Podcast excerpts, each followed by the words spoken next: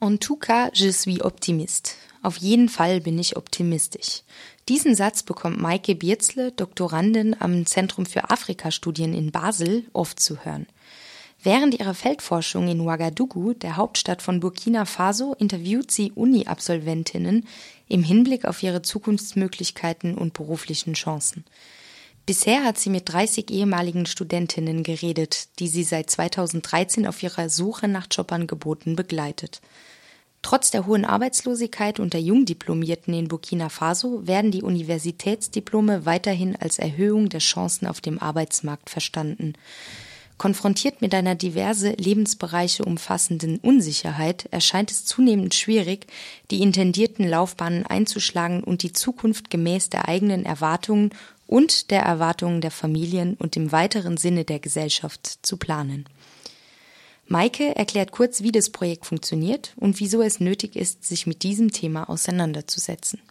Das Grundinteresse ist der Umgang mit Unsicherheit.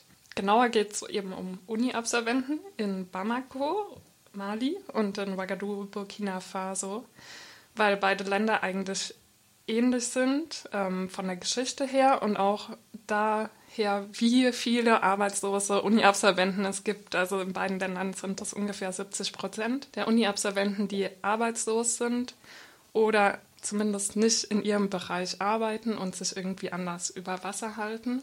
Und unser Anliegen ist es zu schauen, welche Strategien Leute entwickeln, um ihr Leben trotzdem in der Art zu leben, wie sie es möchten, um an ihre Ziele zu kommen, um ihren Lebensunterhalt verdienen zu können und ähm, ja, wie geht man mit der Unsicherheit um und welche Taktiken entwickelt man, um darüber hinaus trotzdem weiter planen zu können. Die Entscheidung für ein Studium an der Uni kommt hauptsächlich durch die Hoffnung, nach dem Abschluss einen gut bezahlten Job zu finden. Doch bereits im Laufe des Studiums wird klar, dass viel zu wenige Stellen angeboten werden. In Ouagadougou gibt es jedes Jahr um die 10.000 Absolventinnen, die vorzugsweise in den öffentlichen Dienst wollen. Und doch sind die Absolventinnen zuversichtlich, denn es ist vor allem das Glück, auf das sie sich verlassen.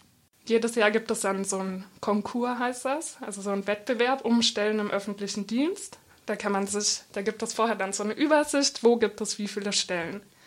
Zum Beispiel in der und der Behörde gibt es zehn Stellen und dann nehmen da mitunter 10.000 Leute teil an diesem Wettbewerb und die Chancen sind halt gegen Null natürlich.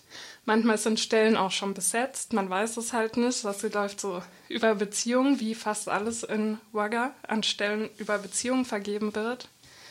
Und das ist so, jedes Jahr nehmen dann die Leute, die im letzten Jahr schon teilgenommen haben und nichts bekommen haben, nochmal teil und es kommen neue dazu. Das heißt, es wird eigentlich immer aussichtsloser und dennoch versucht man sein Glück. Also ganz viel die Sprache von Hoffnung und Glück. Ça va aller.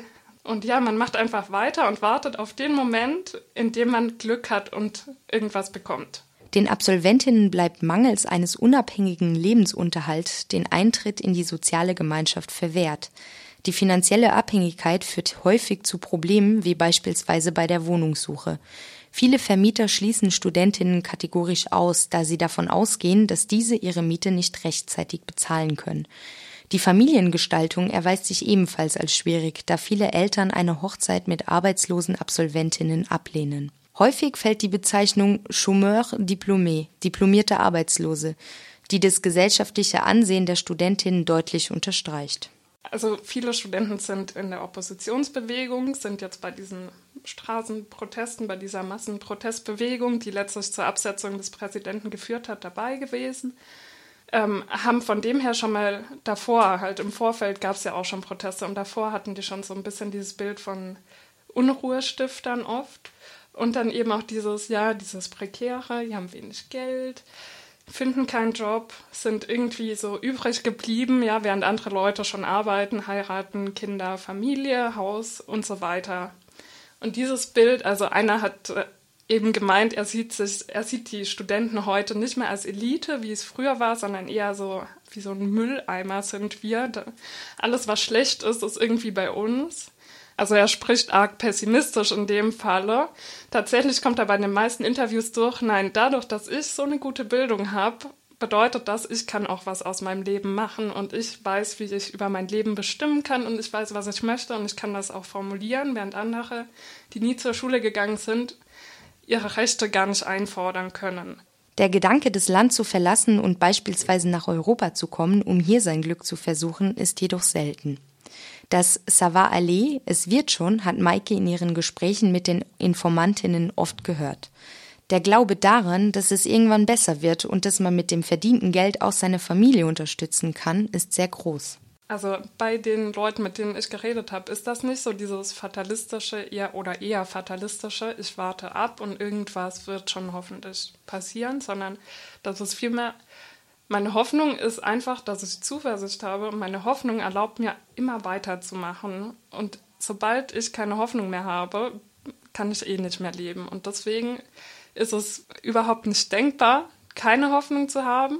Und diese Hoffnung ist eben viel mehr, als ich jetzt gedacht hätte, anfangs, dass es viel mehr verknüpft mit so einer Handlungsmacht, so einem, durch diese Hoffnung kann ich handeln. Und ich bin auch der Überzeugung, dass irgendwann genau dieser Moment kommt, den eben Gott mir gewähren wird, an dem sich mein Leben ändert und ab dem geht es dann bergauf. Und das ähm, ist tatsächlich so, was hinter diesem, also habe ich den Eindruck, was hinter diesem Savoir aller steht.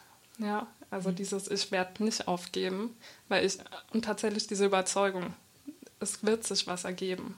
Von der Regierung konnten die Studentinnen bisher keine Hilfe erwarten. Nach dem Sturz des Präsidenten besteht nun die Hoffnung, dass sich die Politik mehr der jungen Bevölkerung zuwendet. Also es ist jetzt so, dass die Regierung gestürzt wurde Ende Oktober durch diese Massenproteste, nachdem der Blaise Compaore 27 Jahre an der Macht war. Und der Blaise war beim Volk nicht beliebt, bei den Uni, also bei den Studenten am wenigsten vermutlich. Und ähm, in den Interviews wird das auch ständig gesagt, die Regierung mag uns nicht oder wir müssen Blaise loswerden. Er sieht die jungen Leute nicht. Ja? Er ist selber alt, er hat seine Freunde, die davon profitieren, dass sie seine Freunde sind, sie bereichern sich und was aus uns wird, ist total egal. Und das habe ich auch in mehreren Interviews, wo Leute sagen, auf keinen Fall wird das so weitergehen, weil wir sind nämlich die Jungen und in Burkina gibt es 54 Prozent Jugendliche, ja, junge Leute, das ist mehr als die Hälfte. Es kann also nicht sein, dass der Präsident uns einfach vergisst, sondern wir werden ihm das zeigen, dass wir da sind. Und genau das ist dann eben letztlich passiert im Oktober. Nachdem lange protestiert wurde, hat das im Oktober dazu geführt, dass der Präsident nicht, wie er wollte, nochmal zur Wahl antreten kann, sondern tatsächlich ganz vertrieben wurde.